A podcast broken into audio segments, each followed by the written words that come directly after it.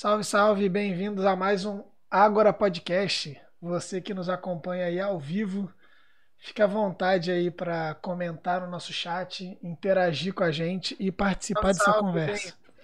Bem. Esse é o podcast que nós, três amigos pastores, estudantes da área de teologia, aí, decidimos nos reunir para conversar e a gente compartilha essa conversa com você que, que se sente, sei lá, interessado. A gente agradece seu interesse e é muito bom que você, que você goste de nos ouvir. Então interaja aí no chat, fique à vontade aí de mandar considerações, interagir com a nossa conversa, dá o feedback aí se alguma coisa estiver ruim, se uma voz estiver mais baixa que a outra, que a gente vai consertando aqui, beleza? Mais uma vez, como sempre, tenho aqui nosso Davizão. Dá um salve. Fala aí, pessoal. Boa tarde. Aqui, ó, do lado do Davi, à direita do Davi, para quem está assistindo aí, Israel. Um salve. E aí, gente, muito boa tarde. E eu sou o João e esse é mais um Ágora. Hoje vamos falar de santidade. Você que está aí já viu o nosso título. Tem uma proposta aí para os nossos amigos para a gente conversar. Então, vamos embora. Puxa Vamos aí, ver vamos. se a gente vai conseguir, né? Vamos ver se a gente vai dar conta. Tentar a gente Talvez a gente não consiga falar tudo em um episódio só. É, a gente vai tentar agora. Se a gente vai purificaram para falar do assunto. Tem que começar por aí. Tem purificação. Deus vai baixar aqui. Já era, amigo. Vai bigodar. Se Jesus voltasse agora, você estaria santo o suficiente, preparado para subir com ele? É, mano. Caramba. E aí, começamos por onde? Fala um pouco aí da pesquisa que você fez, Davi. Dá uma, dá uma balançada aí, uma balanceada. Porque você ouviu da galera que perguntou, é né? É, então, dá, uma, dá, dá uma distribuída. Uma balançada uma... aí no conteúdo aí, ó. Vocês viram que eu tô aqui com a minha Bíblia, como um bom leitor. Entre os anos. Você tá Bíblia escrita pelo programa, né? O meu, o, pra você ter uma ideia, o meu, meu livro do Brugman tá embaixo do notebook apoiando ele pra ele ficar na altura correta. ele é a base, né? É o sustentáculo. Ele é a o base, sustento. a base de tudo. É isso. Não, mas. Fechei, fechei. A minha, a minha proposta é, tem zilhões de caminhos possíveis pra gente começar a conversa sobre santidade. É um tema muito abrangente, é muito vasto. É, em, algum, em alguns pontos específicos complexos, é, porque ele é muito recorrente na Bíblia. Uhum. A minha proposta, para a gente começar, é a gente pensar, como somos pastores, a gente pensar pastoralmente as imagens, as ideias que as pessoas têm do que seja santidade. Então, a, a, geralmente, quando se fala de santidade, as pessoas deduzem que tem a ver com você fazer alguma coisa. E especialmente você fazer alguma coisa a garantir seu lugar no céu, a garantir a bênção de Deus, para garantir a presença de Deus. Enfim, você tem que fazer alguma coisa para para você estar tá bem com Deus ou para você ganhar algum benefício em favor disso, em, em, cima disso. E quando a gente olha para as escrituras, é, e de alguma maneira, da forma como eu leio pelo menos, de alguma maneira, existe uma dimensão moral na santidade, mas ela não é a principal nem a única. Então eu, eu, eu começaria por aí. Porque essa ideia de santidade como mérito faz com que. Aí a palavra é essa, mérito, e é importante para a gente entender essa imagem popular de, de santidade. Faz com que as pessoas se tornem julgadoras umas das outras. É, um pessoal começa a virar porteiro do céu, sabe como é? É, e, ter uma ideia ainda desse imaginário de uma santidade progressiva, como se você subisse numa escada de menos para mais santos, e as pessoas mais santas têm mais autoridade para expulsar demônios, para curar, para falar em nome de Deus, e as pessoas menos santas têm menos autoridade, e, e as pessoas mais santas podem julgar as menos santas. E do contexto onde eu venho, particularmente, a pessoa santa muitas vezes é uma pessoa grosseira. E isso é muito característico, assim, é, é, é muito engraçado ver isso. Ah, que a pessoa santa é aquela que fala com autoridade, com peso, é, e especialmente com virilidade. Ah, então é, é, que impõe a sua posição e, e, é muito seguro do que fala. É, então, é, só que não é isso que eu também percebo quando eu olho para as escrituras, a partir da minha visão, da minha leitura. É, hum, é legal, primeira... Davi, que, ah, tipo assim, é, quando, se a gente para para observar, né, às vezes que a gente já teve acesso a esse tipo de pensamento, esse tipo de convívio, assim, com, uhum. com a galera, né, muitas vezes até a gente faz isso e, e fala algumas coisas, assim, que se a gente parar para pensar bem, a gente talvez não falaria. E principalmente nesse assunto, né, de santidade você estava falando, a gente tem esse imaginário e é comum a gente ouvir e presenciar esse tipo de coisa que a gente faz algo para alcançar a santidade. E se você não uhum. fizer, uhum. você não alcança, mas tem, tem, tem aquelas pessoas que decidem dar um passo adiante, né? E elas reconhecem que não adianta ela fazer nada, que não vai alcançar a santidade por mérito próprio que ela faz, mas ela acredita que alcançou a santidade e ela precisa fazer para não perder a condição de santo. E a partir do momento que ela, uhum. se ela não é, faz ela, ou ela faz que alcança com o esforço dela e ela que mantém com o esforço dela. Então, mas aí, aí tipo assim, é comum a gente ver a pessoa que ela, ela, ela pula esse pedaço do que pelo meu próprio esforço eu alcanço. Ela, ela já conseguiu resolver esse problema. Ah, ah Je, de, Jesus me torna santo. Eu não, eu não tenho mérito nisso. Mas qualquer coisa que eu fizer, eu vou uhum. perder uhum. essa, esse grau de. Essa, sei lá, esse. É, como é que fala? Esse atributo, esse, esse, essa característica que eu recebi. Uhum. Então, mesmo que ela, que ela chegue à conclusão de que ela não por mérito próprio ganha, mas ela ainda acha que por mérito ou demérito ela perde. Uhum. Eu sei que aqui quem está mais próximo da santidade parece o Davi, ó, o brilho é, Deus, na, na lata Deus tá chegando ali, aqui, né? Tá, tá, bem cinematográfico. A geografia da santidade, na geografia da Cara, santidade, o Davi, ele tá próximo. Só pra vocês ali. darem uma olhadinha, eu tô, eu tô meio que num paraíso aqui. O tá Éden, né? É, o Éden. É, eu tô, tô no jardim. Tenta, pré, tenta pré... só enquadrar um pouquinho melhor o sol aí, que tá, tá complicated. Se você virar mais, é, talvez, mais pro outro lado, melhora. Mais pro outro lado, melhora. Pro outro, pro outro. Isso. É, tá bom, mas pro outro ia ficar o fundinho verde ia ficar bom.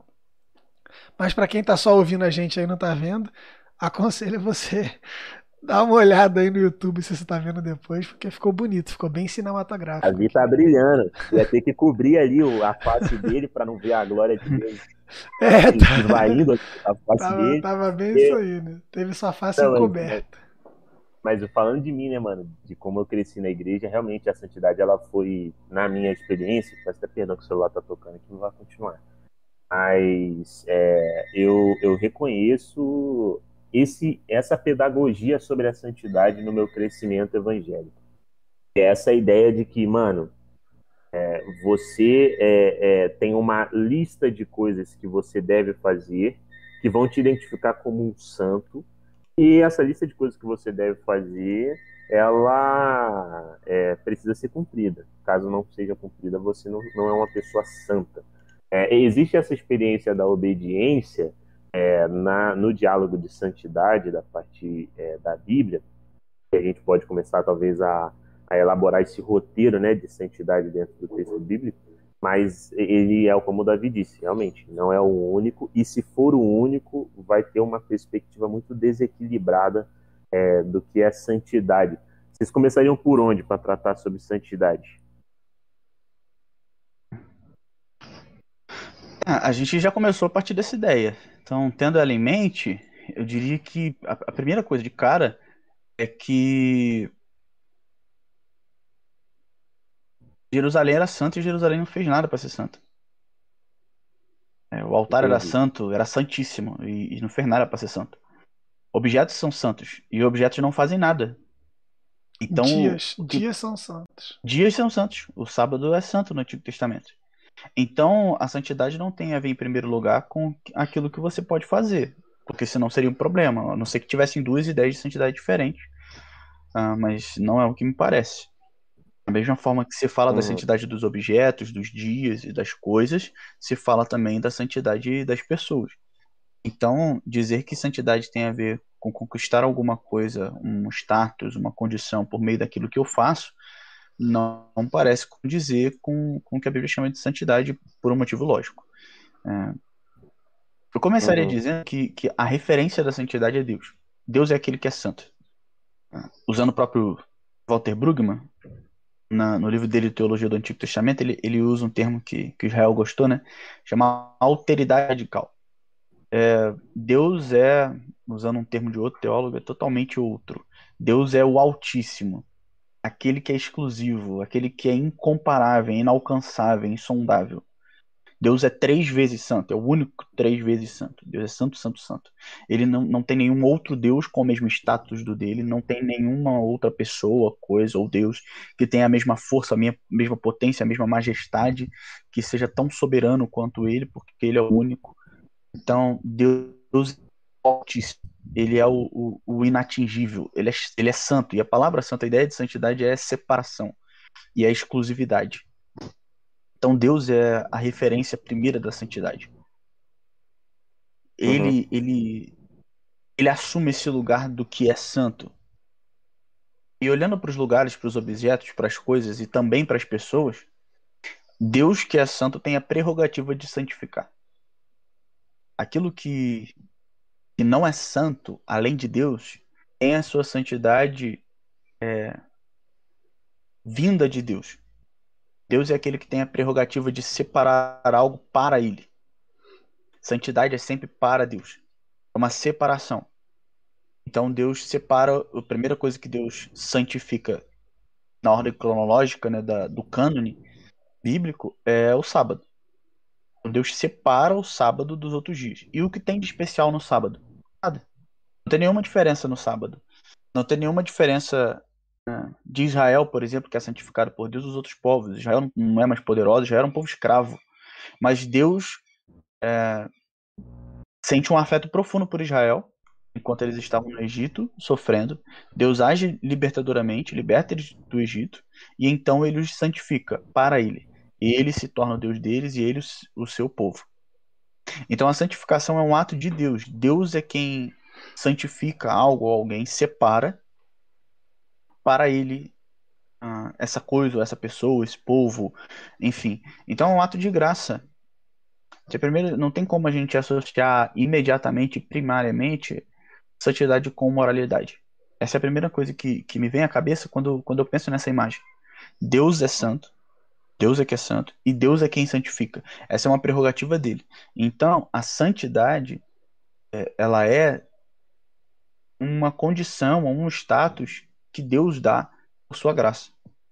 Deus dá por seu amor, por seu afeto, por seu desejo de, de, de, de ter aquilo para ele, ser exclusivo dele. Que é o termo que Pedro usa lá na, na primeira carta dele. O povo exclusivo de Deus. É, povo de propriedade exclusiva de Deus. É essa a ideia de Deus Santo que separa para ele algo algo para uso ah, exclusivo o... dele. Acho que um outro texto também é muito interessante, né? É porque, se eu não me engano, é, na construção de Gênesis, a ideia de santificação é, ela aparece nesse poema da criação, nesse início, mas eu não me lembro, nem analisando algumas concordâncias, se podem incluir se eu estiver enganado, eu não lembro se ele reaparece em Gênesis. E aí ele volta a aparecer essa ideia ou essa imagem é, em Êxodo, quando Deus senta para conversar com é, Moisés. E essa passagem eu acho que ela é muito é, significativa, porque é, é, exatamente essa construção. Né? Então apacentava Moisés o rebanho de Jetro, seu sogro, sacerdote de Madian. Ele conduziu as ovelhas para além do deserto e chegou ao Horebe, a montanha de Deus. O anjo de Yahvé lhe apareceu numa chama de fogo do meio da sarça. Moisés olhou e eis que uma sarça ardia no fogo e a sarça não se consumia. Então disse Moisés: Darei uma volta e verei este fenômeno estranho. Verei porque a sarça não se consome. Viu Yahvé que ele deu a volta para ver e o chamou do meio da sarça. Disse: Moisés, Moisés. Ele respondeu: Eis-me aqui. Disse: Não te aproximes daqui, tire as sandálias porque dos pés, porque o lugar em que estás é uma terra santa. Então, o Deus Santo onde ele faz a sua presença, onde ele, onde ele se assenta, onde ele se faz presente, ele santifica esse lugar, por mais ordinário, comum seja. No caso, é um deserto. A gente está vendo um Moisés que estava fazendo uma atividade que não é incomum, ele não estava assim surpreso, É, ele possivelmente está vendo um fenômeno que também não era incomum em um primeiro ponto, que eram essas combustões espontâneas. É, mas ele, pela curiosidade de ver de algo que, que, estava perdendo fogo e não se consumia totalmente, ele vai lá e fala assim: não, beleza, beleza, beleza, vamos ver o que está acontecendo. E ali onde Deus está presente, então se torna sagrado, santo. E tem essa, essa imagem do não te aproximes com o eu estou aqui. É bem paradoxal, né? Uma, é, paradoxal não, é bem dialético, eu acho. É isso e aquilo. É eu estou aqui, presente, próximo, e é também uma experiência de tipo assim, vem com cuidado, que agora a coisa é diferente. Vem com cuidado. Exatamente porque é ele está presente que você tem que ter um cuidado. Exato. Venha com cuidado que a coisa é diferente. E no Antigo Testamento essa essa é, imagem ela é muito marcante, né? Do, do grau de perigo que é se aproximar do Deus que é santo, dessa alteridade radical. Ele é totalmente diferente, ele é totalmente diferente dos deuses, dos homens, da natureza. Ele é totalmente diferente. Onde ele está presente, a santificação das coisas que estão ali. Então, foi um arbusto que ele está. É um arbusto, é a terra que ele está, é a terra que ele está. E aí você tem essa dialética. Eu me aproximo, mas com bastante cuidado, porque é, é, a, o Antigo Testamento tem essa dinâmica do perigo, né? Eu acho que esse é um, um, um percurso, enquanto eu estava pensando para nossa conversa de hoje, que eu acho que é, é um, um caminho, né? Então, Deus é santo, ele se aproxima e se revela. É, há uma experiência de demarcação eu acho que até aqui a gente então já falou desses, dessas duas, dessa cronologia da santidade, né? O Deus Santo ele se aproxima, se revela, onde ele se aproximou e se revelou se torna um local sagrado, então tem uma experiência de demarcação, é, de identificação. Então, é, logo após isso, e aí se você for seguir a trajetória do Êxodo, que é aí que eu acho que é onde a gente começa talvez a esbarrar naquela construção de santidade como uma, uma moralidade. Porque o Deus que é santo se aproximou, demarcou, ele também ordena uma nova vivência que torne diferente, separado, santo aquilo com o qual ele está se relacionando, né? E aí vem os mandamentos. Sim. Uh, e é, é, é aí que, você primeiro tem, por exemplo, no Sinai, na entrega do, do, das dez palavras, uhum. você tem primeiro uma manifestação da presença santa e que o povo não deve se aproximar do, nem do monte. É, uhum. E então só Moisés sobe. E aí, então, depois dessa experiência da presença santa, Deus traz a sua, a sua instrução, o seu caminho de vida. É. Uhum. O, tem, um, Esse... tem um relato, o Davi, que eu acho que é legal é, mostrar, né?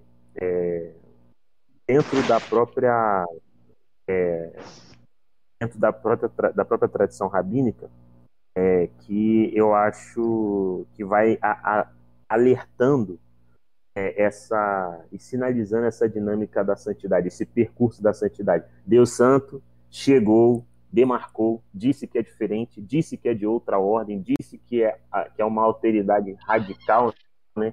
Ou seja, é, é uma, é, agora é uma, há uma diferença. E aí tem uns relatos do Talmud e do Midrash que são muito é, interessantes. Olha isso aqui, olha que curioso. É, numerosos eram os inválidos entre os que partiram do Egito devido ao pesado serviço que executavam. A um, uma pedra desprendera do muro e esmagara-lhe a mão a outro um tijolo atirar, a, atingir ali a perna e assim por diante. Por isso Deus disse: Quero dar-lhes a Torá e transformá-lo num reino de sacerdotes, num povo sagrado. Mas como podem os sacerdotes serem válidos? E no mesmo instante acenou aos anjos que desceram e curaram os aleijados. Olha, olha como é que essa compreensão de que, pera, é uma outra ordem, é, pertencemos agora a uma outra, é, uma outra dinâmica é, estamos demarcados por isso as coisas precisam acontecer de um jeito diferente. Ou aquela, né, que já é mais até famosa. É, essa aqui é muito interessante. Eu leio essa e passo para vocês. É, é, desse livro aqui, é, relatos, histórias do povo da Bíblia, relatos do Talmud e do Midrash. Quando Deus concebeu a ideia de conceder a Torá, ofereceu a primeira a todas as nações do mundo e nenhuma deu é, mostras de aceitá-la. Os romanos inquiriram: o que está escrito na Torá? Não matarás. Deus respondeu. Aí os romanos responderam: não, não podemos aceitá-la, porque a melhor bênção que herdamos do nosso avô Esaú é: e da tua espada viverás. Deus dirigiu-se a Amon e Moabe, que por sua vez indagaram: o que está escrito na Torá? Não cometerás adultério, disse Deus. Não, a gente não pode aceitá-la, pois toda a nossa linhagem procede do avô Lote de suas duas filhas. No caso de incesto narrado no Gênesis. É, Deus procurou então os filhos de Ismael, que também quiseram conhecer e que continham a Torá. Não furtarás, disse Deus. Tampouco podemos aceitá-la, disseram os ismaelitas pois o nosso avô Ismael era famoso como homem selvagem que vivia da pilhagem e do assalto contra todos. Até que Deus chegou por fim aos filhos de Israel que disseram: faremos e ouviremos. Eu acho que são aí testemunhos né, dessa compreensão. Que, bem, o Deus Santo faz presente, santifica, e agora a gente tem então aí uma nova coisa para acontecer. A dinâmica da presença, ela tá, ela tá envolvida na questão da santidade, né? A, quando a gente vai para o Novo Testamento, você vai ver João capítulo 14, a oração de Jesus, e ele falando que, dizendo que aquele que ama ele uh, é o que guarda os seus mandamentos, e aquele que guarda os seus mandamentos, ele se revela e, e o Pai se revela a ele, enfim. Se, uh, existe uma, uma, uma dinâmica da presença na santidade, é o que eu falei, né? O, o, o lugar onde Deus se revela para Moisés é um lugar ordinário, numa circunstância ordinária, mas ela é santa porque está a presença de Deus e Deus santifica com a sua presença. Mas uh, penso que a santidade ele não tem a ver, ela não tem a ver necessariamente com a definição, a presença não tem a ver necessariamente com a definição de santidade ou com todas as experiências de santidade, mas ela é, mais a finalidade. Eu penso como aquele que é outro. E aqui eu, inclusive, voltando um pouco do, do, do que o Brugman fala, não necessariamente nessa construção. É, é, é a alteridade radical, totalmente outro, altíssimo e tudo mais, que está separado, e, e a grande. A, disso, Deus é aquele que quer se juntar, quer se aproximar. A questão é que para que ele esteja próximo, ele precisa que seja que haja santidade, que por causa da sua presença gloriosa, para que haja a, a noção de que ele, é, ele é realmente totalmente o outro, que ele não é igual às outras coisas. Então, por isso, delimitações tão detalhadas do livro de Levítico, é, enfim, ao longo do Antigo Testamento, do, no tabernáculo, o templo era o lugar onde Deus habitava, onde Deus foi presente, tudo mais. Tem um, tem um monte de detalhamentos sobre como a, a presença de Deus deveria ser recebida no povo, e se ela não fosse recebida dessa maneira, Deus não seria tratado como tão santo que ele é, e então isso geraria a morte de alguma maneira. Uhum. Ah, Tem o salmo, né, Davi? Que, é que, a, tá apareceu simplesmente apareceu simplesmente um cachorro gigante no quintal aqui do do, do apartamento aqui que eu tô. Mas a, a, a grande questão, o que eu acho que é, é mais mais importante ou mais interessante é, é pensar nessa ideia de separação de Deus. De separação daquilo que, que Deus escolheu para ser separado. Ah, por exemplo, voltando na, na, na, temática de Deus, se. Pera aí, só um instante, gente. Tem um cachorro entrando aqui no, no, no quintal do, do lugar onde eu tô, simplesmente. Deixa ele, faz um carinho. Não. O Jake tá aqui. Carinho, não. É sério, mano. Olha aqui. Fofo. Cuidado, hein, mano. Olha isso, os cachorros tranquilos. Pequeno ele, né? Mas o, o, o que o Davi tava falando sobre essa é, ideia da o Deus separado ele demanda, mano, hoje o, o, inimigo ele realmente está a fim de nos derrubar, né? Tem cachorro entrando, telefone que não para de tocar, mas é, eu acho que é, tem um salmo que a, a, pergunta do salmista é quem poderá habitar no teu santo templo? E o salmista ele, ele vai desenvolvendo um, um percurso na oração dele, no qual ele vai dizendo assim: é aquele que empresta sem usura, é aquele que. É, porque essa é a compreensão. Santidade tem a ver com ser totalmente separado do outro. E quando Deus ele vem se relacionar conosco, ele demanda essa compreensão e essa consciência. Eu pertenço a uma outra comunidade, eu faço parte de uma outra, é, de, de, um, de, um, outro. É, eu sou, eu assim como ele é totalmente outro, eu diante dos demais também devo ser totalmente outro. Acho que é mais ou menos esse o, o caminho. Continua aí, Davi, o que você estava falando. Não, eu, vocês viram que eu estava completamente desconcentrado. Entraram dois cachorros gigantescos aqui no, no quintal do bagulho do Jake aqui do meu lado. Relaxa, é, numa relaxa. mordida eles, eles estraçalhavam o Jake aqui. Mas, é enfim, até me perdi. É, relaxa. Até me perdi. Mas o que eu estava falando era sobre a questão da, da, presença, e que a presença é um demarcador importante na temática da santidade, mas eu não acredito que seja que ela, ela passe por todas as experiências de santidade e, e seja a, o caminho para gente, a gente percorrer as dinâmicas da santidade. Porque, por exemplo, quando a expressão o santo nome ou nome santo de Deus é uma expressão importante para falar sobre a santidade de Deus, e ao longo do Antigo Testamento, do Novo também, a oração de Jesus, né, no, no Pai Nosso, ele ensina a gente a orar para que Deus santifique o seu nome e tudo mais. Uh, mas quando você vê a dinâmica, é uma não tem a ver com a presença de Deus, mas com a reputação dele. Ou com a imagem que ele tem perante os outros povos. Então, uh, sempre se fala de glória, de majestade, de honra, de louvor. Aparece muito essa expressão, seu santo nome, nos Salmos. E sempre dando essa ênfase de que Deus é aquele que tem uma reputação a ser zelada. O nome de Deus deve ser honrado. A identidade, o nome é identidade e reputação. E Israel consegue, Israel que é santificada por Deus, é santificada por Deus para ele, é povo em amizade com ele, povo em aliança com ele, deve pode profanar o nome dele.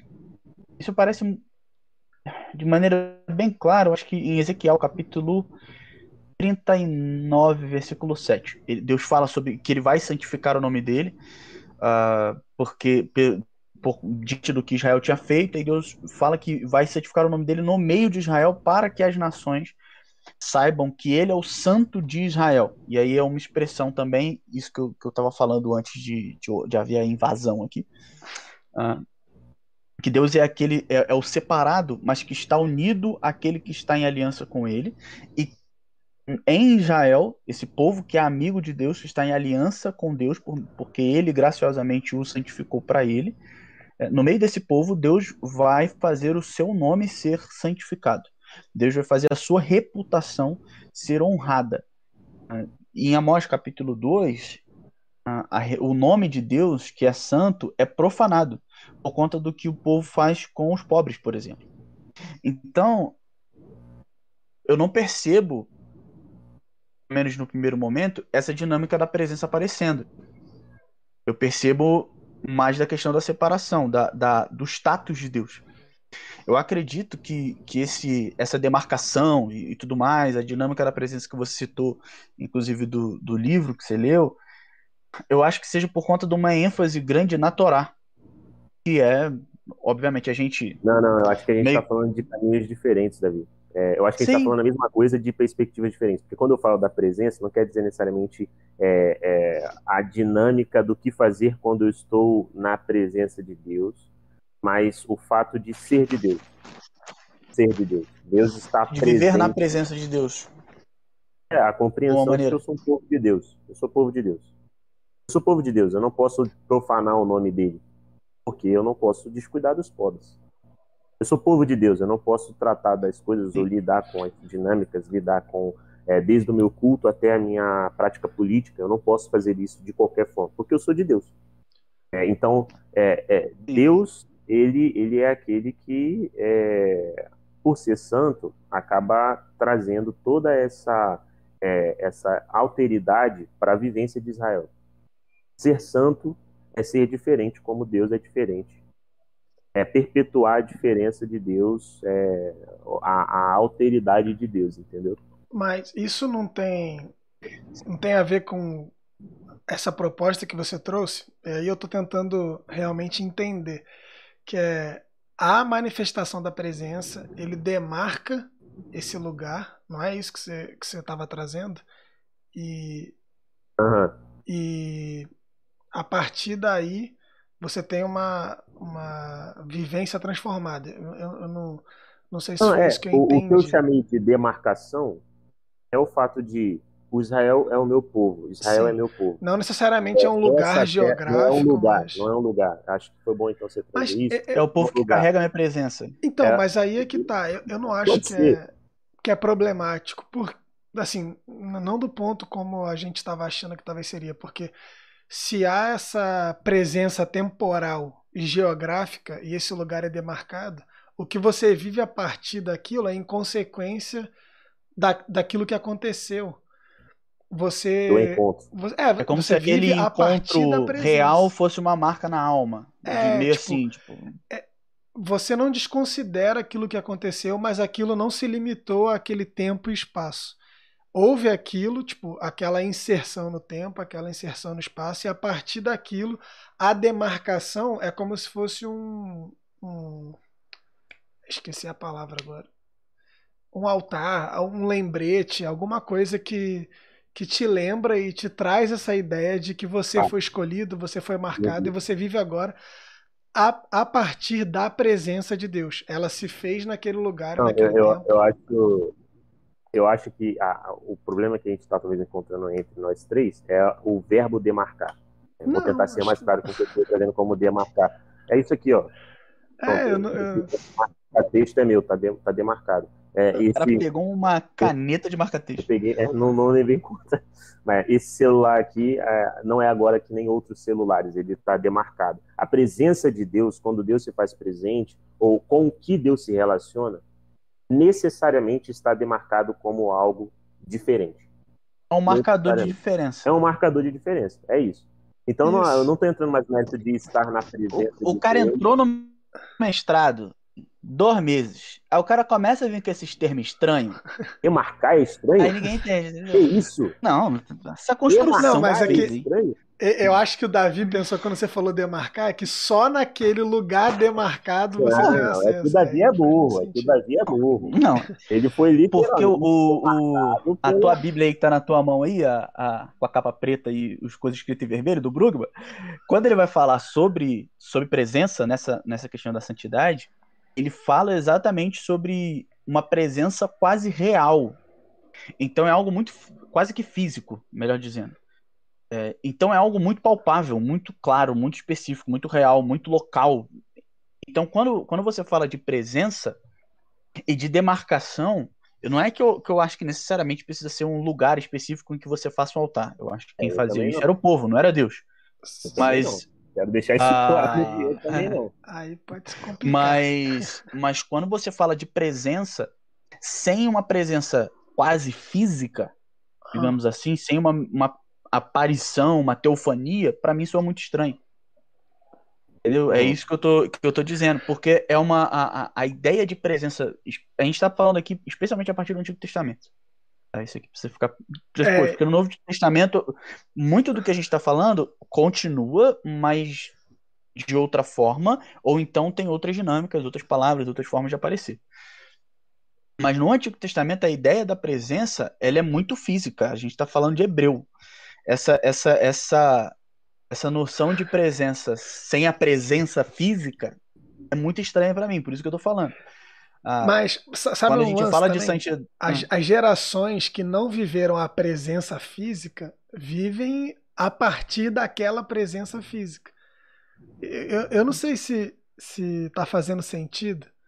O Rael tá tá meio de cara feia, porque eu não, eu não sei se a gente está se entendendo, entendeu? Porque assim é fato uhum. que há uma, uma presença física, como o Davi está dizendo mas tem diversas é pessoas é física, nas gerações. Física, mas a gente entendeu. É, tem, tem, tem, diversas continuidades da história e de pessoas pertencentes do povo que não tiveram essa experiência física de estar ali, mas vivem debaixo da presença igual. é, tem, tem a experiência da santidade. Ou talvez eu estou entendendo tudo errado que vocês estão falando. Sim. O Davi, o Davi é fez uma. O Davi, o Davi ele fez uma. Ele derivou uma parada do que eu falei que não era o que eu estava querendo falar. Eu estava simplesmente dizendo que Deus, ele, quando ele se relaciona, está presente, há sempre uma experiência de demarcação daquilo como algo diferente. Então, se ele está se relacionando com Israel, Israel está demarcado como um povo diferente dos demais. Se ele está no Monte Oreb, o Monte Oreb é um monte diferente dos demais. Eu só quis fazer é um monte santo. essa finalização. É um monte santo. A santidade, é, ela assim como ele demarca sempre, o sábado sempre. e o sábado é o único dia santo. É tipo é nessa ideia. Diferente dos demais. Nessa ideia, exatamente. Mas todos os dias também são bons, toda a criação é boa, mas o sábado é, é, é santo. É bom igual, mas é santo. É porque uma coisa é, não é que o sábado é simplesmente diferente. O sábado é diferente para ele. É, sim. Esse ponto eu acho que também é fundamental. O texto de Levítico, Levítico capítulo Agora 20. Toma cuidado. Levítico capítulo 20, verso 26. E eu acho que é a melhor definição que a gente tem de toda. É, da maior parte do, do que. da dinâmica da, da santidade, da santificação, enfim. Deus diz assim: sejam santos para mim. Primeira coisa. Ele fala para o povo de Israel ser santo para ele. A santidade é uma separação, uma ideia de exclusividade para Deus. Ela é apontada para Deus. Sejam santos para mim, porque eu, o Senhor, sou santo. Então, ele aponta para a santidade de Deus. Deus é separado do povo, da natureza, como Israel falou bem em algum momento aí. Ah, e os separei dos outros povos. Então você vê a, a, tal demarcação que o Israel falou, de diferença que Israel é, isso, é uma isso, demarcação permanente. É, é, um verbo impossível. Eu usei um grego não. aqui para poder demarcar. É, é possível. Na, é, no, no problema não foi a palavra, foi a sua construção. Mas o. O, o problema está no conceito. Ou o meu entendimento. Ou o meu entendimento. Que seja. O problema está ah... no cachorro que atrapalhou o Davi, não, ele não conseguiu também tem pensar isso. O cachorro acabou de voltar, mas o dia que está lá dentro. Aí o problema é o cachorro, ele pode me cheirar à vontade aqui. Mas a. a... Deus separa Israel de maneira permanente, não, não é algo que acontece momentaneamente, acontece num momento e isso fica ah, dos outros povos. Israel é um povo separado para ele e que é o povo que leva o nome dele. Ele não é um povo como os outros povos. E ele termina assim: para que sejam meus. De novo, a repetição da santidade para ele. Então, e é por isso, porque Deus é santo, porque Deus santificou Israel, que Israel deve viver de maneira santa. A santidade moral, ela é resultado da santidade de Deus e da santidade e a, da santificação que Deus opera. Então, voltando à questão da, da, da presença, da demarcação, que seja. Eu, aí, entendendo assim o, o que a gente está conversando, a demarcação acho que é, o, é, a palavra mais importante. Ah! A demarcação. Não, mas não é a presença. Não, mas eu só falei que Deus se fez presente. Não, tá bom. Páginas superadas.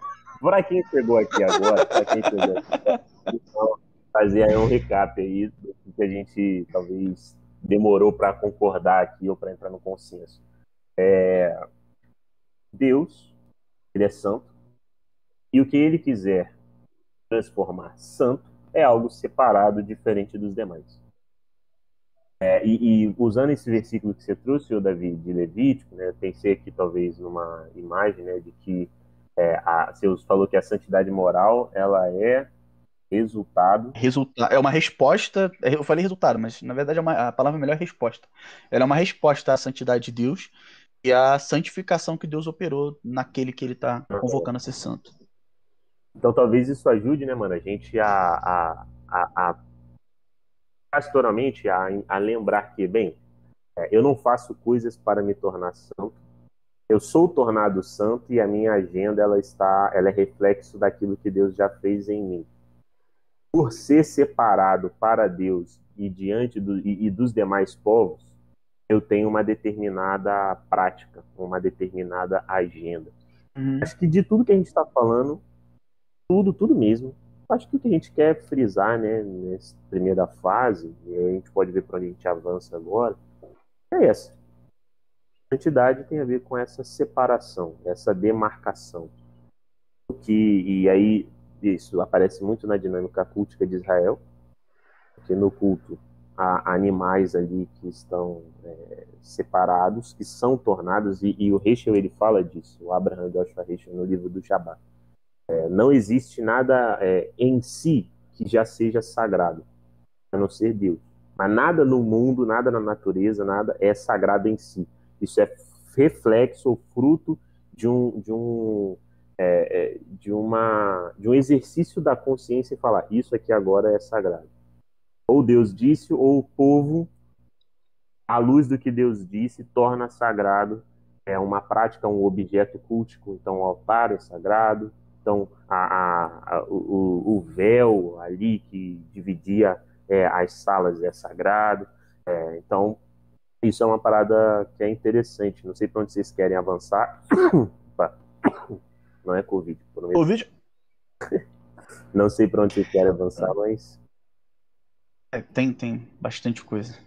Mas, voltando àquela imagem que eu falei sobre a imagem que as pessoas tinham, que a gente, de alguma maneira, que tem essa imagem como viu pessoas com essa imagem como em algum momento já teve essa imagem da pessoa que faz alguma coisa para chegar num certo status que as outras pessoas comuns não têm tudo mais ah, o tabernáculo ele é útil para construir ele foi muito usado na verdade foi útil. Para construir essa ideia de santificação progressiva e de conquistar um status e aí as pessoas olhavam para o altar como um lugar menos santo o santo lugar e o santo dos santos, que era o lugar mais santo de todos dentro do, do santuário do tabernáculo. Que seja. Uh, só que quando a gente uhum. vai olhar, o altar é chamado de Santíssimo, o de Santo dos Santos. Os utensílios do templo, e não só os que ficam no, no Santo dos Santos, foram chamados de Santíssimo. E não é só o, sacer, o sumo sacerdote que entra no, no Santo dos Santos. Apesar de ele entrar fisicamente sozinho no Santo dos Santos e o povo poder entrar só no, no, no pátio, no, no altar, o sacerdote levava nos seus ombros duas pedrinhas que tinham o nome das tribos de Israel. E isso representava exatamente que o sumo sacerdote era o mediador que levava com ele todo o povo. Ou seja, desde o altar até o Santo dos Santos, tudo é santo igual.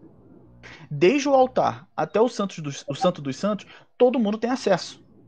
Então, essa ideia, essa imagem de que a, a santificação é um processo meritório meu, de ir galgando degraus maiores e eu vou alcançando um certo status de santidade maior do que outras pessoas, e que muitas vezes é apoiado no tabernáculo, no, no santuário, não, não, não encontra essa, esse sustento no texto. A grande questão, e aqui essa, essa percepção me ajudou muito um podcast do, da Terceira Margem do Rio sobre santificação. Mas isso não, é, não, não, é só, não foram só eles que falaram, não. Ninguém tira ideia nenhuma do nada, né? Nem, muito menos a gente aqui. Mas a questão não é você ir de menos a mais santo. Mas é o, o Edson Nunes Júnior, no, nesse podcast, ele fala que é uma, é uma questão de melhor. Não é de mais e menos. Você é santo melhor. Então não é uma questão de quantidade, mas de qualidade da sua santidade. É desde a expiação até a lei, é o que está na arca da aliança. Desde a expiação no sacrifício no altar até a lei. Quando a gente vê isso de maneira como sombra para o que Jesus faz e tudo mais, é da expiação na morte de Jesus que a gente acessa por meio da fé. E quando a gente acessa por meio da fé, o sangue de Cristo nos purifica, nos expia os nossos pecados, e até a obediência. E diante da nossa submissão à instrução do Senhor Jesus, Deus se faz presente na nossa vida, habita em nós pelo Espírito Santo. Então não é uma questão de, de quantidade, de eu ser mais santo ou menos santo, mas é de qualidade. A santidade não é uma escada que a gente sobe, é um caminho que a gente caminha. Então, a, eu até entendo a ideia de progressão, você ir se tornando santo de um jeito diferente. Mas essa ideia de degraus a serem é, galgados, desejados, de status maior e tal, eles são muito perigosos, porque eu acho que ao longo da, da história da, da comunidade de fé, das igrejas e tal, isso tornou muito, muito maléfico, muito. Para usar um termo que um amigo nosso gosta, se tornou colonizador, opressivo. Entende? É, é, se usa muito essa ideia, essa ideia de santidade como meritória, e a gente já viu que a santificação no primeiro momento é Deus quem faz, por, porque Ele é o santo, e Ele é quem santifica, Ele é quem tem essa prerrogativa. Então a, a santidade é um, é um status da demarcação que Deus faz. Uh, então ela não é meritória, ela é graciosa, Deus é quem, quem santifica, e ao mesmo tempo ela não é ela não, não é subir de status ela não é você galgar lugares mais altos que outras pessoas. Ela é contínua. Ela é crescente não em quantidade, mas em qualidade. E isso ajuda muito a gente a entender que, e aí a gente pode falar de, de pessoas, de referências em santidade, mas de maneira saudável. Não porque ela é maior que outra pessoa, porque ela é melhor do que outra pessoa, não porque ela tem um lugar superior ou diferente em que ela pode, tem, pode se colocar na condição de juiz ou de, enfim, de qualquer coisa do tipo. Acho que ela está mais tempo na caminhada. Então ela tem mais tempo desfrutando da graça e da misericórdia de Deus. É só isso. Sim. É... Eu acho também um outro caminho interessante, né, que o Antigo Testamento ele traz sobre a ideia da santidade.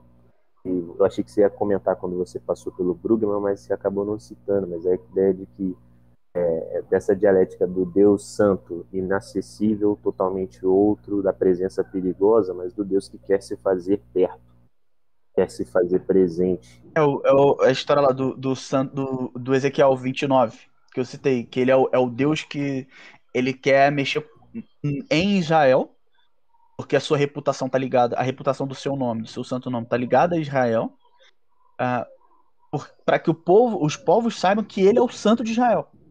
Uhum. E a expressão, e o que o Brugman fala é exatamente que essa expressão dá esse peso de que Deus é o santo, separado, o altíssimo, mas ele quer se fazer presente com o seu povo. Ele quer estar unido com o seu povo. Sim, e aí, por exemplo, se esse, se esse é o ponto de partida do qual você lê Levítico, tem muitas mudanças. E, e aí os judeus sempre chamam atenção por fato de que a palavra do sacrifício, offering, é korban, vem do mesmo verbo de aproximar.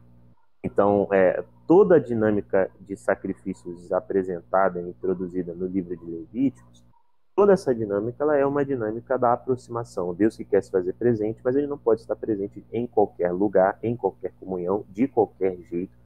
Então existem muitos caminhos e tem toda aquela é, é aquele tratado todo minucioso que tem no Levítico, né? De toda aquela cuidado, é, todas aquelas não, isso aqui você tem que pegar a parte você derrama nesse tal, tal, porque é, a imagem é essa. Deus quer se fazer presente, é, mas ele não pode se fazer presente em qualquer lugar. E é muito interessante, aí eu faço uma menção aqui honrosa ao Jacob Milgrom, o Caio Pérez indicou, é, é muito bom assim, ele é um, um cara que mudou os estudos assim sobre Levítico. É, e ele faz, por exemplo, com relação aos sacrifícios pelo pecado, a gente vê ali no capítulo 4, 5 de Levítico, é, a imagem é justamente essa. Eu, eu não é para você é, purificar necessariamente a pessoa, mas o santuário.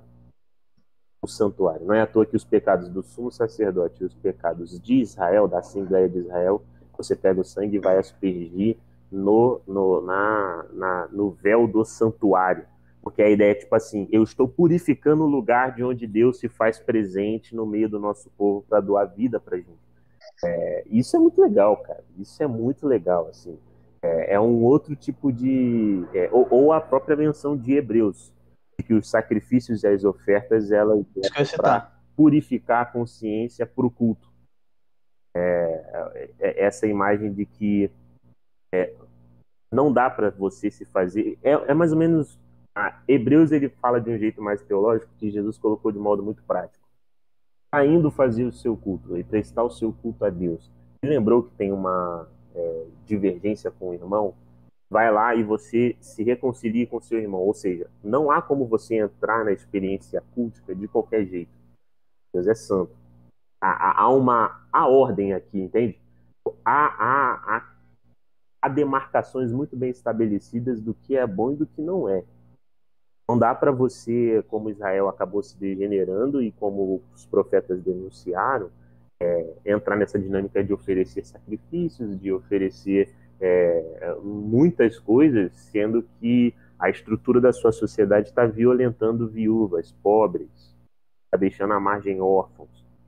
É, acho que isso soma nessa ideia. Deus quer se fazer presente, Deus quer estar perto. Existem caminhos que ele sugeriu, rituais que ele sugeriu, no caso do Antigo Testamento, para que você lide com tudo isso. Então, há até uma expressão muito forte em Levítico, é, que diz, é, Levítico 5, quando ele começa a falar sobre os vários pecados que você pode cometer sem intenção, é, e aí, num, num, dos sacrifícios, ele, é, quando ele fala para você oferecer seu sacrifício, o objetivo é para que você seja livre do seu pecado. É como se fosse uma impureza que você está carregando, e aí é para você se libertar disso, para que as coisas voltem para o lugar assim, da sua imaginação, das suas percepções, das suas contemplações sobre Deus. Sim, o, o, o que eu falei que ia citar é que em Hebreus, se não me engano, capítulo 9, no famoso texto do sem sangue não há perdão e tudo mais, é, ele está falando sobre a purificação do tabernáculo. Boa. O contexto é exatamente esse. É, é importante chamar atenção para isso, mas isso é, é pano para manga para outro dia. É, e a outra coisa que, que eu ia é então é, e, e outra coisa que eu ia citar que tem a ver a gente voltando a uma questão da, da presença e, e para que a presença para que Deus se faça presente precisa haver santidade não pode ficar, ele não pode se fazer presente em qualquer lugar, em qualquer contexto, de qualquer jeito. Ah, Isaías ele vai comunicar para a gente que o pecado faz separação entre Israel e Deus. E isso nada mais é do que o que aparece em Gênesis capítulo 3. Porque diante da transgressão da humanidade, o a punição mesmo da transgressão, se você ler o texto com atenção, é a expulsão do jardim. Nada do que vem antes disso é punição de Deus. A punição mesmo é a expulsão do jardim, ou seja, vocês que agora transgrediram não podem mais desfrutar da mesma maneira da minha presença. A minha presença que antes é, ia e vinha com facilidade diariamente, no fim, na virada do dia, vocês não podem mais desfrutar da minha presença dessa forma, porque vocês transgrediram. Vocês uhum. transgrediram e vocês sujaram o jardim templo. Então a, a, essa essa dinâmica de que para Deus se fazer presente, ele precisa de um lugar santo, ele precisa de um ambiente santificado e é, é, é, é, simples, importante né? ela. Se Oi? ele santifica as coisas e os lugares, e ele só se faz presente em lugares santificados, é muito fácil. Ele santifica e se faz presente, ponto. É, a grande questão é que Deus é tão misericordioso que ele dá a responsabilidade na nossa mão. Sim. De não, não impurifique. É, a, a, por exemplo, a parábola do bom samaritano lá, o que está em jogo? Eles não poderiam tocar no morto. Porque, isso é uma outra coisa interessante, tanto em Levítico como em outros lugares da Bíblia, especialmente o que impurifica, o que suja, o que torna impuro, não santo, o que profana, é aquilo que tem potência para a morte. Então, o sangue, a não ser o sangue do cordeiro, de, do animal, do sacrifício, de acordo com o que foi instruído por Deus, o sangue é sinal de, de vida sendo deixada, de vida sendo perdida. E por isso Israel não poderia ter contato com sangue. Por isso a instrução do, do de não fazer sexo com a mulher ah, no período menstrual, porque isso impurificaria. Ah, da mesma forma, não poderia tocar no defunto, não poderia ter contato com doente. É, enfim, e de novo, isso mostra que, que não tem a ver com uma questão moral, mas com como Deus quer ser lembrado, como Deus quer ser recebido e como Deus precisa que o lugar esteja para que ele se faça presente aí voltando. Eu, eu, ah, eu acho interessante, Davi, que. Não sei se eu estou te interrompendo, se você concluiu. Pode ir. Foi mal. Porque quando a gente começa a olhar a perspectiva da santidade a respeito do ministério de Jesus, a gente vê que naquele período parece que os religiosos não estavam entendendo aquilo que, vamos supor, a gente trouxe aqui que o Antigo Testamento mostra a respeito de, de como é essa dinâmica da santidade, santidade em relação a Deus. E até, por exemplo, nesse texto que você citou, do, do bom samaritano, os dois que fazem parte do, de uma liturgia religiosa não podem tocar no morto porque vão estar impuros, logo vão deixar de ser santos, e nos seus rituais isso vai ser cobrado, né? Isso vai ser punido. Só que aquele que toca é o que age de forma certa, é o que faz a coisa certa, e em momento algum é questionado sobre a sua pureza, sobre a sua santidade, sobre se ele se tornou impuro ou não. É, é engraçado que, que esse questionamento não, não, não, tem né, no texto. Porque o, o, o fariseu que está questionando Jesus podia falar: Ah, mas ele ajudou, mas ele ficou impuro. E aí, o que, que adianta? Sabe? É, é, é engraçado. É, é, que tem duas possibilidades de leitura desse, desse texto samaritano. Né? Uma é você dizer que ele poderia. É, que ele poderia tocar e que ele não tem essa preocupação de pureza ou não. E aí Jesus estaria enfatizando o gesto dele de se importar com alguém que não é, não é do povo dele, alguém que está jogado.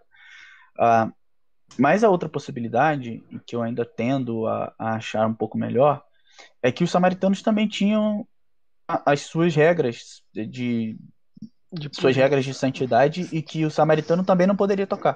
E aí ele aí entra nesse sentido que você falou. Ninguém perguntou sobre a santidade dele. Mesmo ele precisava continuar santo, mesmo assim ele não, ele não teve essa preocupação.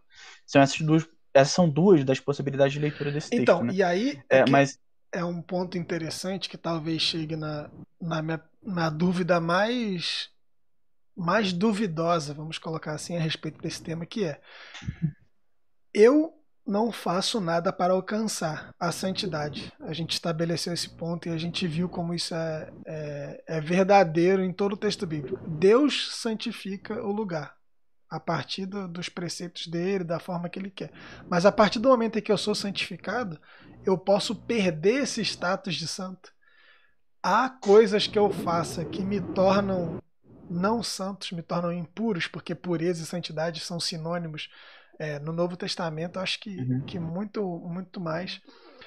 Porque assim, você começa, eu começo a pensar em alguns textos e onde tem esses conflitos, por exemplo, Jesus é questionado de comer com publicanos e pecadores, pessoas impuras, e você ter refeições com impuros, você traz para si a impureza deles. Você pega a impureza deles. É contagiosa.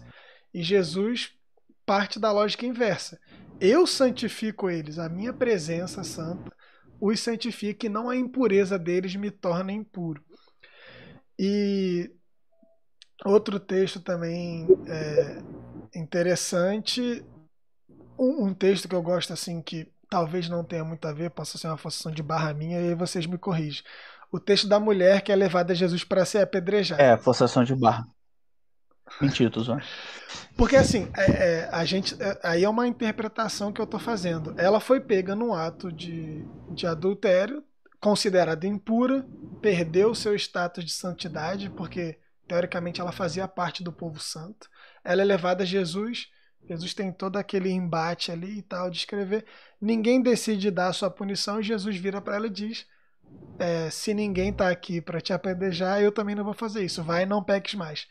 Então a, a santidade de Jesus encontra a impureza, santifica é, essa pessoa, demarca esse lugar, vamos dizer igual Israel, demarca com a sua santidade mas ele dá uma, uma ordem, né? Vai e não peques mais. Se ela pecar, ela perde esse status de, de santidade que ela alcançou no encontro com Cristo. É... é. Eu não sei se você já viu aqueles campos de futebol, de uns gramadinhos zoados, que nas linhas brancas já estão desaparecendo. É como se, já, usando essa, Cabo essa linguagem joga que já... Mas é, usando essa, essa linguagem que, que, que o Israel usou, é, é, como se, é, é como se Deus estivesse falando: não apaga a linha, porque não vai dar para ver. E precisa ver para o jogo rolar. Então é meio isso, né? Eu, eu acho que o texto, o texto que, que eu acho que isso fica um pouco mais evidente, eu, não, eu não, nunca tinha pensado nessa ótica na, na questão da mulher que, que, foi apedre, que ia ser apedrejada. Mas um texto que eu acho que fica mais claro é da mulher que toca em Jesus, a mulher do fluxo de sangue. Uhum. E ali é, é, é, literalmente o, autor dizendo pra gente assim, ó, Jesus subverte a lógica da santidade. Porque Deus dá instruções muito claras, não impurifique. Você perguntou, né? De, Sim. Você falou que essa é a sua dúvida, du, maior dúvida mesmo. Repetiu. Ah, para mim, na minha leitura, é muito claro assim que, que Deus diz para não impurificar. Não faz com esse desse objeto e aí usam isso hoje em dia de uma forma muito equivocada, falando sobre consagrar o objeto. Aí o cara toca no Michel de música e só pode tocar música de Deus, ou só pode tocar na igreja e tal, enfim. Ah, mas é meio assim, aquilo que Deus deixou exclusivo para ele, mantém assim. Se essa coisa deixar de ser exclusiva, é, você vai precisar purificar. Mas a purificação, por exemplo, tem um texto de um, um amigo que chama Jordano Brasilino. Você vai lá no, no blog dele, chama Vinea Dei. E um texto, você procura lá expiação, bota no Google expiação Vinea Dei. E aí pronto. Ah, ou expiação Jordano Brasilino. E ele vai mostrar como que, por exemplo, uma casa mofada, ela precisava que a expiação acontecer, para a purificação acontecer, eles primeiro precisavam tirar o mofo para depois espiar. Eu acho que isso aparece de alguma maneira nessa, nessa, nessa sua questão. Mas no Novo Testamento, e especialmente em Jesus, porque Hebreus eu acho que segue muito mais a, a, a, lógica, a dinâmica, a linguagem de santidade do Antigo Testamento, mas Jesus subverte completamente. O que Jesus faz é, onde ele toca não interessa, está santificado. O quem toca nele é, é impuro é santificado pela santidade dele. É, parece que a, a minha sensação é de que é um caminho inverso como se, se os evangelistas estivessem dizendo para a gente que de alguma maneira está tá invertendo. O Israel tem uma, uma forma de, resolver isso aí, eu acho que ele vai falar, uh, que é a, a Jesus seguindo a linha mais profética. Resolver. Mas falem. Então, resolve. resolver. Eu acho que o que pode. O que, o que, deixa eu trazer então o que é a verdade bíblica. Vamos, não, tá. Aqui são impressões, mas agora o que, que a Bíblia diz? A verdade está dizendo. Mas o, eu acho que ajudaria a gente nessa discussão, talvez, a gente fazer o, o, o percurso dessa transição até chegar nas religiosidades que Jesus viu, né? Porque, tipo, uma coisa é como nasceu em Levítico, porque a ideia de puro e impuro está dentro da dinâmica da aproximação. Impuros não podem se aproximar, puros podem se aproximar, impuros não pertencem, puros pertencem. É, e eu acho que, tipo assim, é, não sei se tem essa ideia, o João trouxe a pergunta do o santo, a gente pode perder, assim, deixar de ser santo. É, eu não acho que quando, o, o, quando Israel ele esses, oferecia os seus sacrifícios com pecado, Israel tinha deixado de ser santo. Acho que o fato de ter sido marcado como um povo diferente dos demais inseriu todas as dinâmicas de Israel, acertos, erros, na forma com a qual você vai lidar. Bem lembrado. Entende? Então, é, é, a totalidade da vida de Israel que está em jogo. Isso inclui seus acertos e seus erros. É, e Israel continua sendo o povo de Deus. Não de interessa Deus. o que ele faça. É, tipo, é, Deus falou que era Israel e deu caminhos para Israel, que é o povo de Deus, o, o, povo do santo. Ele vai poder lidar com as suas dinâmicas. E acho que a pureza e a impureza é como é, é, é como se fosse isso é uma construção que eu estou realmente fazendo agora, luz da provocação do João. A gente pode se ajudar nisso. Mas o povo santo, ele pode ora estar puro, ora impuro. É o caso, por exemplo, nas imagens do, do é, como é que era? Do leproso. O leproso tinha que sair do acampamento. A mulher tinha que sair do acampamento porque ela estava impura. É, deixou de ser Israel? Não, não deixou de ser Israel. Não deixou de ser povo de Israel. É, é só uma dinâmica interna é, é, do parâmetro da sua consciência. Então, é, a mulher adúltera, ela deixou de ser Israel? Não, não deixou de ser Israel. É, no caso, deixaria, porque vai tomar pedrada. Mas, ela ia, ia é, ser purificada, né? Purificada é, na ia, pedrada. ia ser petrificada, ela ia ser petrificada. Mas o, eu acho que tipo, tem o, o projeto inicial, aí tem o que se tornou. Então era o povo que tentou manusear os ritos de purificação para esconder a maldade do coração. Então eu odeio as suas festas. Eu não, o sacrifício agradável a Deus é um coração contrito. Eu tenho um rabino, o Davi mandou uma vez um livro pra gente falando dessa, das parrachás sobre o, o, toda a Torá lá de um cara, né? É, eu não lembro quem foi, Davi, mas ele estava trazendo essa é, essa ideia, né, de que tipo assim, mano, o eu tava falando do quê? Eu acabei dando, dando um lápis quando do, eu citei. Do livro que Entrou o um cachorro aí? Das parrachas. É, o... Enfim. Se a gente eu perde ou não falando- perde a santidade, o status de santo. Ah, eu não vou, não vou conseguir lembrar. Deixa eu, deixa eu dar continuidade Continua, você tenta lembrar. tentar lembrar. Mas ah, vou dar um exemplo do Novo Testamento. Paulo vai escrever uma carta aos Coríntios só falando mal da santidade deles. Comunidade Falando que eles são completamente impuros, completamente imorais. Fala, cara, vocês, vocês sujaram tudo. Só que como que Paulo chama eles? De santos. Então é, é uma tensão de que eles continuam sendo santos. Uhum. No início da carta, no capítulo 1, no verso 2, Paulo diz assim: Aos santificados em Cristo Jesus, chamados para serem santos. Então, essa primeira santidade, ela não não é perdida de bate pronto. Eles continuam sendo povo de Deus. Eles continuam sendo unidos a Cristo. Ah, E, e a mesma coisa acontece no Antigo Testamento. Israel continua sendo povo de Deus. Por quê? Porque Deus é gracioso, porque Deus quer. Não é porque Israel é bom e tal, porque Deus escolheu. Assim. Uhum. Mas a segunda santidade, os chamados para serem santos, e aí tem a ver com corresponder a essa santidade que vocês não perdem, é, aí sim você pode deixar de ser santo. É, é- é a famosa lógica, lógica do Lutero, é, do santo e pecador ao mesmo tempo, concomitantemente. Eu não deixo de ser santo porque eu sou santo em Jesus, em Cristo. Enquanto eu estiver em Cristo, eu sou santo. Mas quando eu peco, eu deixo de ser santo. Entende? É as duas Hum. coisas ao mesmo tempo. É, porque, porque caso fosse isso, né, mano? é, se a gente. Ela tá. Por isso que eu acho que é santos, puros e impuros. Entendeu? Existe a gaveta maior da santidade, porque é um. É um Santidade enquanto Estado, digamos assim, É, e, é. e a santidade moral é que eu algo faço. que Deus é algo que Deus ele, ele lhe conferiu. É, ele disse, ele escolheu Israel e abraçou Israel dentro de suas inúmeras e, e profundas de- é, como é que é? ambiguidades. Ele abraçou Israel nas suas ambiguidades é, e deu caminhos de purificação do povo santo, entende? É, eu acho que é mais ou menos essa construção. Só que agora, há um outro ponto que é interessante de ser dito também em Israel, é, é que o que se transformou na época de Jesus foi algo totalmente diferente daquilo que era no início, né? Porque agora sem O que templo- fizeram do discurso de santidade. Exatamente, agora sem templo, agora sem rei, agora com um povo, tipo assim, totalmente é, refém de algum dominador. E se não é a Persa, é Roma, e se não é Roma, é... esse povo ali, ele começa a se organizar ao redor da, da- do cumprimento da lei para identificar-se quem é Israel e quem não é.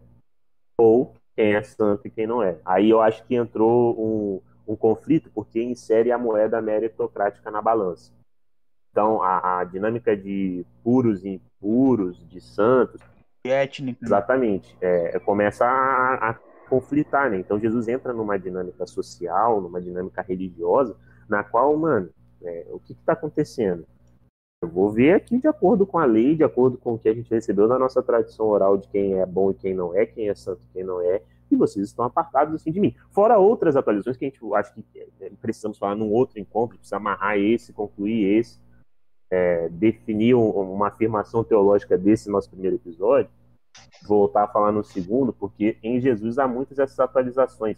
É, o, igualmente com relação aos profetas. Eu lembrei que, que aquele que ia falar do Rabino. Ele disse, tipo assim, é, os sacrifícios, ele, ele interpretando Levítico, os sacrifícios eles eram para ser uma expressão da sua interioridade. Então não adianta nada você oferecer um sacrifício, por exemplo, pelo pecado, se você não está arrependido. Não é à toa que Davi chega na consideração de que é, um coração contrito basta para Deus, é agradável a Deus.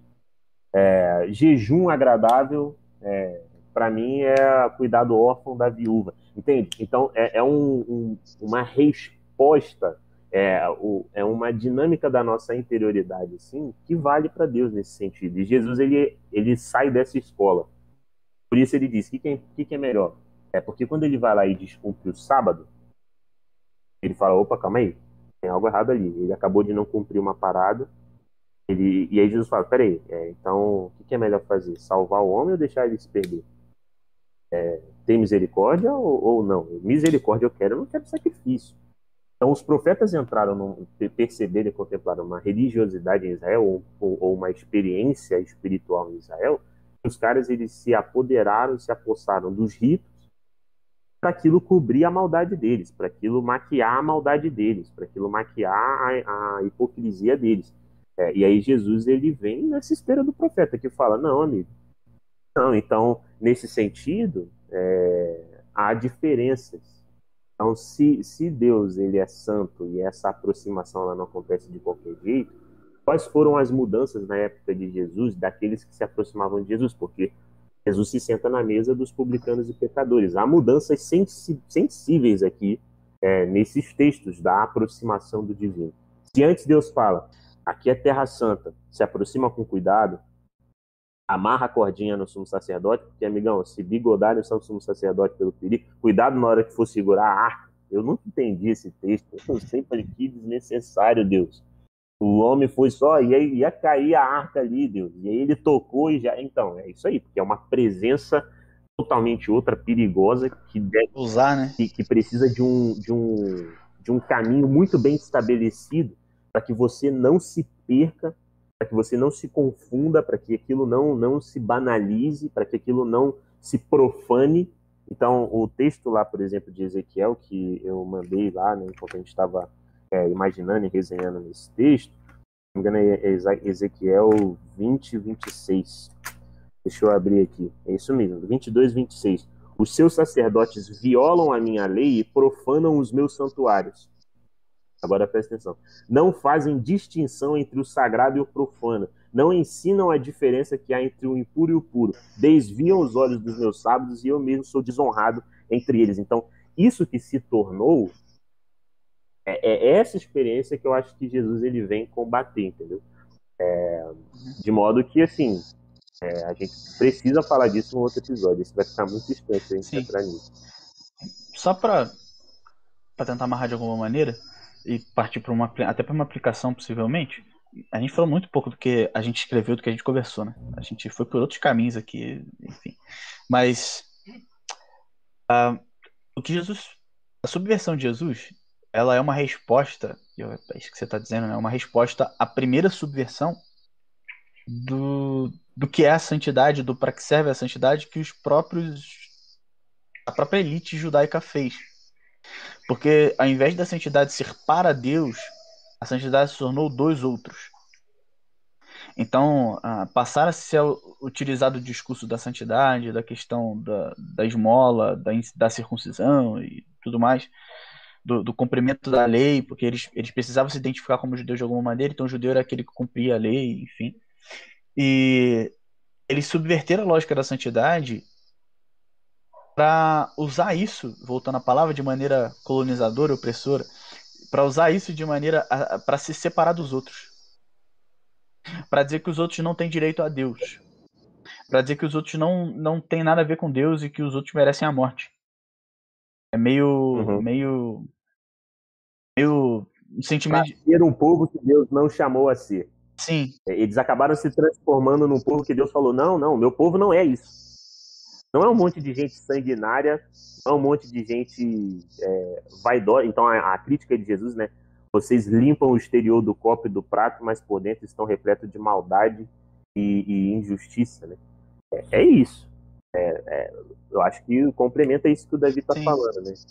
É, você, você usa da, da, do que Deus trabalha sobre santidade para tornar isso em seu favor. E aí, no final das contas, você está impurificando Deus, porque você está tirando a glória de Deus. Você está colocando a glória em você mesmo. Uhum. Você está colocando a glória em ser de Israel. E não em Israel ser de Deus. E a santidade, Ótimo. É, Deus separa Israel para ele, e Deus separa Israel para ele para que todas as nações do mundo fossem abençoadas, para que Israel fosse sacerdote do mundo, mediasse a presença de Deus para todas as nações. Um farol para todos, para todas as nações. Exatamente, Boa. que fosse sacerdote e farol para todas as nações, o que eles fizeram. Eles deixaram de, de ter essa, essa ideia de santidade para Deus e, por consequência, para todas as nações, e se separar das outras nações, em nome de Deus. E usava desse discurso de santidade para, de alguma maneira, diminuir os outros, de se impor sobre os outros. E uhum. a elite judaica, de novo, pensando na santidade como status a ser conquistado, usava desse discurso da santidade para se impor sobre o, o, povo mais necessitado. Então, é, no final das contas, o nome de Deus era profanado e a santidade de Deus era profanada. De alguma uhum. maneira. Então, o povo, é o povo que foi santificado por Deus, é, traiu a Deus. Foi isso que aconteceu. E por isso Jesus, essa primeira subversão, ela, ela é anterior à subversão de Jesus. Jesus vem subverter a, a questão da santidade dentro desse contexto. Então não é que o Antigo Testamento não serve, não é útil, e o que o Antigo Testamento fala de santidade você tem que esquecer, e agora é Jesus, e blá blá blá. É... A Bíblia que Jesus lia era o Antigo Testamento, né? A Bíblia que os apóstolos liam era o Antigo Testamento. Então, o que Jesus vem subverter não é a lógica de santidade presente no Antigo Testamento, mas a subversão que a elite judaica fez dela. A, a profanação do código de santidade que, que os santos algavam para si lá. Eu, eu acho que é, a gente pode, talvez agora, né, a gente tentar é, construir e organizar as nossas conclusões, tentando talvez fazer uma recapitulação, se possível, que a gente estava tentando trabalhar, porque é, é isso. Deus é santo e o que ele toca, barra, quer, torna santo como ele. O que quer dizer que Deus é santo? E aí eu acho que o Davi trouxe uma consideração muito boa do Brugman, que é essa alteridade radical. É essa alteridade radical. Deus ele é realmente totalmente outro, diferente de tudo aquilo que nós estamos aqui é, percebendo, contemplando, que já vimos que, iremos ver. É coisa totalmente, totalmente outra, é uma alteridade radical.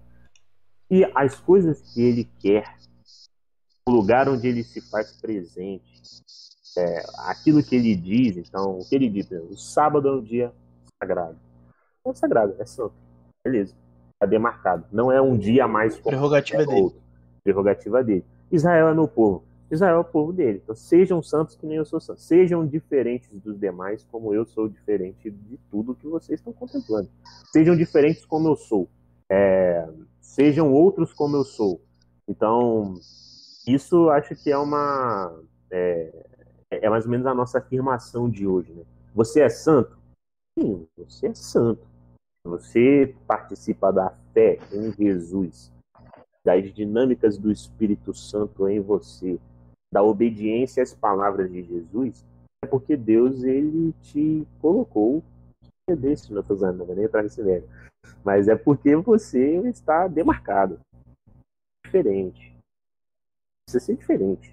É, é, a, a gente pode desenvolver talvez as problemáticas disso, né? Do, do que, que é ser diferente, do que, que a nossa cultura religiosa assimilou como diferente. Então, assimilaram como diferença um, um determinado código de vestimenta, assimilaram como diferença um determinado estilo musical. A diferença é usar saia comprida e não deixar cortar, não poder cortar o cabelo.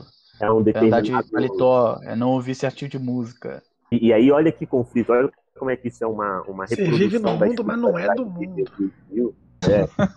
como isso é uma reprodução da, da religiosidade que Jesus viu, porque ele sentava com publicanos e pecadoras, é, ele deixava-se ser tocado por mulheres pecadoras, é, e, e aí o cara falava assim, ah, se esse homem aí fosse Messias, amigo, se fosse Messias, sabia o que estava acontecendo. Ou ele com, ele anda com os beberrões, é um comilão beberrão, esse Jesus. É, então, a santidade é essa, essa condição de diferença dada por Deus. Israel, você é diferente. Israel como nação, no caso. Né? Israel, você é diferente. Você não é como os romanos e você não é como os filisteus. Você é diferente. É, isso inclui todas as dinâmicas da nossa vida, inclusive a forma com a qual nós nos reconciliamos, a forma com a qual nós nos arrependemos. Acho que isso é uma coisa importante de se frisar. É, então, essas são as minhas considerações finais, e vocês podem participar de vocês. é, a santidade, ela, quando Deus se fez presente, Ele mesmo doou mecanismos para o povo lidar com o seu próprio pecado.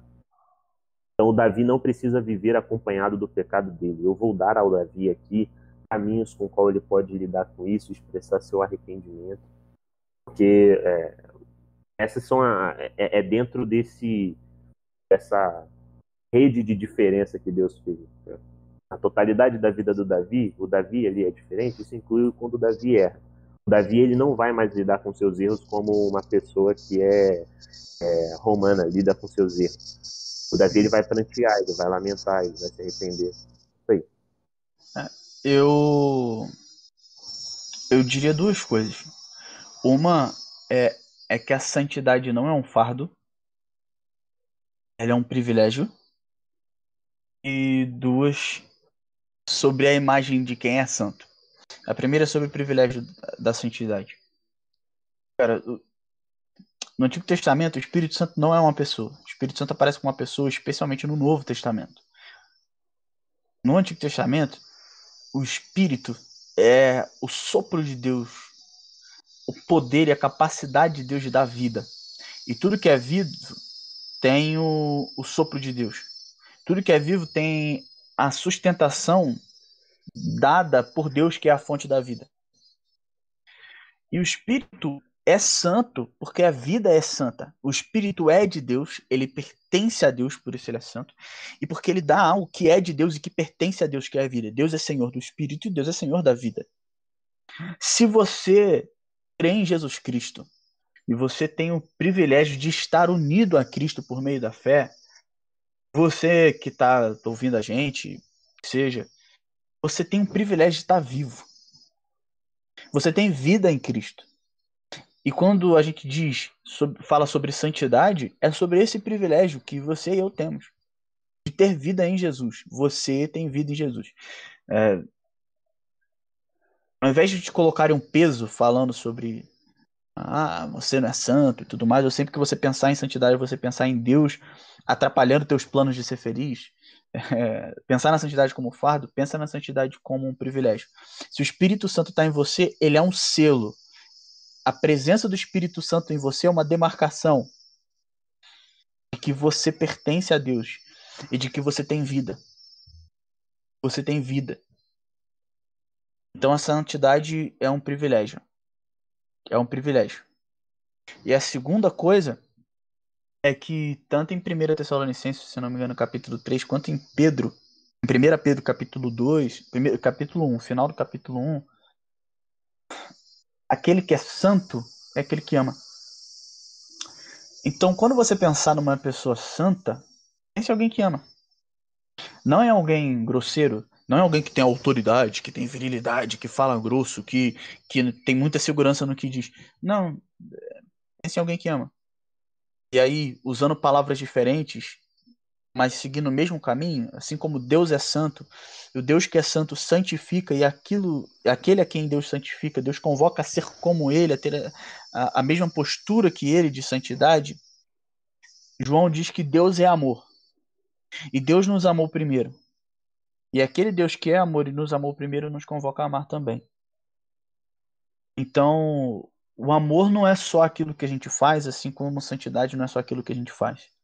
Santidade tem a ver com aquilo que a gente é em Deus. E amor também tem a ver com aquilo que a gente é em Deus, em quem a gente está se tornando. Então, você quer saber se alguém é santo, saiba se alguém está amando. Você quer saber se você é santo? Ame.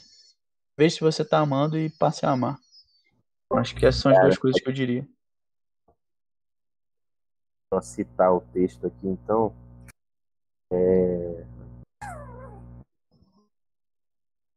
Deixa eu achar aqui. Primeira João. Eu preciso ser honesto que eu fiquei completamente insatisfeito, que me desestabilizou completamente esse negócio do cachorro, porque eles estavam aqui desde quase o início andando e eu tava preocupado, eu ficava olhando aqui. Mas nesse final, pô, Foi fiquei até. Fechou bem, fechou Santo bem. Brador, meu lado pentecostal voltou. Você aqui. tem que começar bem, o meio você enrola e termina bem. Aí já era. é assim, igual o TCC.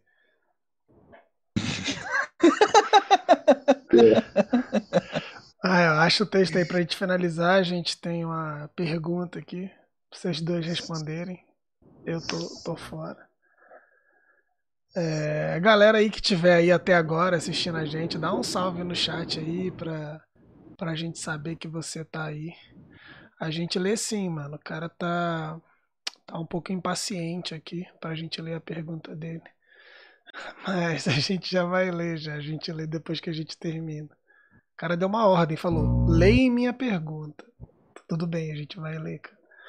Tranquilo. Só esperar o Israel finalizar ali com o texto dele pra gente fechar o nosso assunto de santidade. E amarra o que o Davi falou. Bem, é, e agora eu vou fazer um, um só um, uma memória ao que nós falamos sobre a dinâmica litúrgica. Deus quer se fazer presente e, e, e, o povo de Israel se identifica com esse Deus que está presente é, de uma forma específica, porque a santidade é isso, é demarcação, é diferente, é diferente dos demais. Aí vem o texto do é, apóstolo João, ou da comunidade joanina, de que, amados, amemos-nos uns aos outros, pois o amor vem de Deus, e todo aquele que ama nasceu de Deus e conhece a Deus. Aquele que não ama não conhece a Deus, porque Deus é amor. É, eu acho que envolve tudo isso que o Davi estava dizendo. Se é, quem é santo, quem é, quem é separado por Deus, quem conhece a Deus, quem nasce de Deus, quem anda na companhia de Deus, e tem 51 referências dentro da carta de 1 João, a essa ideia de nasceu de Deus, anda com Deus, caminha com Deus, está com Deus, nasceu da luz, está na luz. São 51 referências dessa, dessa experiência de eu ando com o totalmente outro, eu sou totalmente outro. E qual é o selo distintivo dessa comunidade? Amor. Amor. Então, esses são os santos de Deus no mundo, os que amam, dão a vida. Ah, eu, eu li a pergunta no chat é, e ele, só para vamos, vamos, leu, vamos ler, a pergunta né, dele pra, é sobre. Pra, pra galera vai ler toda a pergunta, o cara escreveu um texto. É, pergunta do Gabriel Fatiola, acho que é Fatiola, Fachola. Farrola, se for em hebraico. Mas. Foi em hebraico, é maravilhoso. É... Aí, Rael, essa é pra você. Sou cristão e nesses tempos em que estamos vivendo, muito se fala para orarmos pelas pessoas e pela nação. Porém, cada dia que passa parece que a situação fica pior. E assim desanimando a todos. Sei que isso é uma profecia para os fins dos tempos Porém, do que adianta orar para que a situação melhore se sabemos que, segundo a Bíblia, os dias ficarão piores? Não seria um paradoxo? O Guilherme já está no chat rápida. e o Guilherme podia responder, né? Então. É um paradoxo eterno não, é. que só o eterno pode responder. Ele podia mandar isso aí. Então, tem duas formas de responder. Uma forma, uma forma rápida, que é que eu acho que, que se adequa ao momento que a gente está passando agora, por causa da hora, e, e a forma mais cuidadosa. A forma rápida é: o fim dos tempos começou com o retorno de. com a ressurreição de Cristo. Essa é a forma rápida de responder. O, o fim dos tempos não é hoje, o fim dos tempos começou com a ressurreição de Cristo. Então são dois forma mil lenta, anos acho melhor de deixar para outro dia. É. Demora pra acabar. Mas, mas eu, eu, eu diria que, que Primeiro que não necessariamente as coisas vão só piorar, mas mesmo para quem entende dessa forma, é... Deus nos convoca a orar pela nossa cidade, orar pela nossa nação, orar pelo nosso país, orar pelos ímpios. É, Deus nos convoca a agir missionariamente no, no mundo em que a gente está para trazer transformação a Ele e ao invés de profanar o nome dele, santificar o nome dele, a reputação dele. Revelar na nossa vida e nos nossos atos uh, o caráter de Deus, a identidade de Deus. Eu responderia assim. Então eu continuaria orando. Eu continuaria orando que... também, sim. Acho que a gente pode tentar tirar a oração. Assim. É, meu, meu amigo, como é que é o nome dele? Gabriel. Gabriel, Gabriel Fatiola. Fa é, irmão, minha leitura, Gabi. Além de Gabi, já na intimidade, mas é, cara, eu, eu acho que a oração ela precisa acontecer fora do é, dessa perspectiva, em especial no Novo Testamento, uma transformação das circunstâncias e sim de um, é, então, por exemplo, a pandemia está acontecendo, e até que saia uma vacina, mas tem como a gente orar em outros sentidos, que não levam em conta a transformação imediata das circunstâncias. A gente orar para que Deus preserve a nossa esperança, preserve a nossa fé, mantenha-nos generosos, mantenha-nos é, obedientes, para que Deus livre-nos do mal, para que a nossa comunidade ela continue persistente. Então, no nosso contexto hoje, mas é, aquela comunidade da qual os apóstolos eles pastoreavam, eles precisavam orar com perseverança, pedir a Deus para que mantenha os firmes, porque eles eram perseguidos. Então, quanto mais você talvez se desprender da oração como uma forma de manipular as circunstâncias imediatas, com mais criatividade você vai conseguir orar. Orar para que Deus ele gere testemunho. A gente precisa saber sofrer. A gente precisa saber sofrer. A gente precisa testemunhar ao mundo agora como é que a gente está sofrendo nessa pandemia, saca, Gabi? Então, tipo, é... tudo isso são formas da gente orar. Então, é, eu particularmente oro pedindo a Deus, é, no contexto da pandemia, uma vacina. Oro pedindo a Deus pela vacina, pra... mas não necessariamente pela vacina como se fosse mágica. Então, que ele sustente cada vez mais o médico. E cada oração, e aí isso é legal, cada oração que a gente faz é um compromisso prático que a gente também tem com isso. Então, porque a forma com a qual Deus responde orações, eu finalizo com isso, é sempre a partir do mistério das nossas ações. Então Deus fala assim: Deus ouve a oração de Israel, liberte-nos do Egito. Aí vem Deus e fala: Vou libertar. Ele levanta. E a primeira coisa que Deus faz quando fala vou libertar é: Moisés, vem aqui, vai libertar meu povo no Egito. Então, é, leve em conta esses dois parâmetros. Quanto, menos, quanto mais você conseguir se desprender dessa imagem da oração como uma mágica que soluciona as circunstâncias, com mais criatividade você vai orar. Você vai começar a orar com muito mais assim é, confiança, com muito mais é, vontade, com muito mais sentido. Não é à toa que tudo que o apóstolo Paulo agradeceu no Novo Testamento tem a ver com transformações do caráter e da identidade da comunidade. Graças te dou não é porque vocês estão ricos, graças te dou porque vocês são generosos, graças te dou porque vocês são fiéis, graças te dou, e é isso aí. A censurou aí. Como... Eu tô, eu tô acelerando o Jael aqui, que, que a Débora já tá me fuzilando com o olhar, que ela tem que dar aula aqui, isso. gente. Eu preciso sair. É isso, é isso. É isso. Espero Gabriel, que... não, tá à disposição aí. O Gabriel aí tenha tido sua dúvida sanada. Continua orando, orar, orar é sempre bom. Não tem nada de ruim que possa vir da oração. Mas Se Deus não mudar nada ao nosso redor, ele acaba mudando a gente, né? não, orar é sempre bom. É isso. É... Valeu aí, Gabriel, por ter colado. Deixa essa inscrição aí, seu like. A gente precisa de, de inscritos. Quem tiver aí, tô vendo que tem mais gente aqui, mas que não se manifesta no chat, a galera com vergonha. Obrigado aí Guilherme Pinheiro, nosso amigo de faculdade. Um dia você vai estar aqui trocando uma ideia com a gente, que a gente tem essa ideia de trazer convidados também. Pelo menos eu tenho, estou informando para eles agora. E, então dia você vai colar, também, com certeza. Também, também. Depois. então beleza. Bora, Davi, Davi já pediu com o olhar ali já.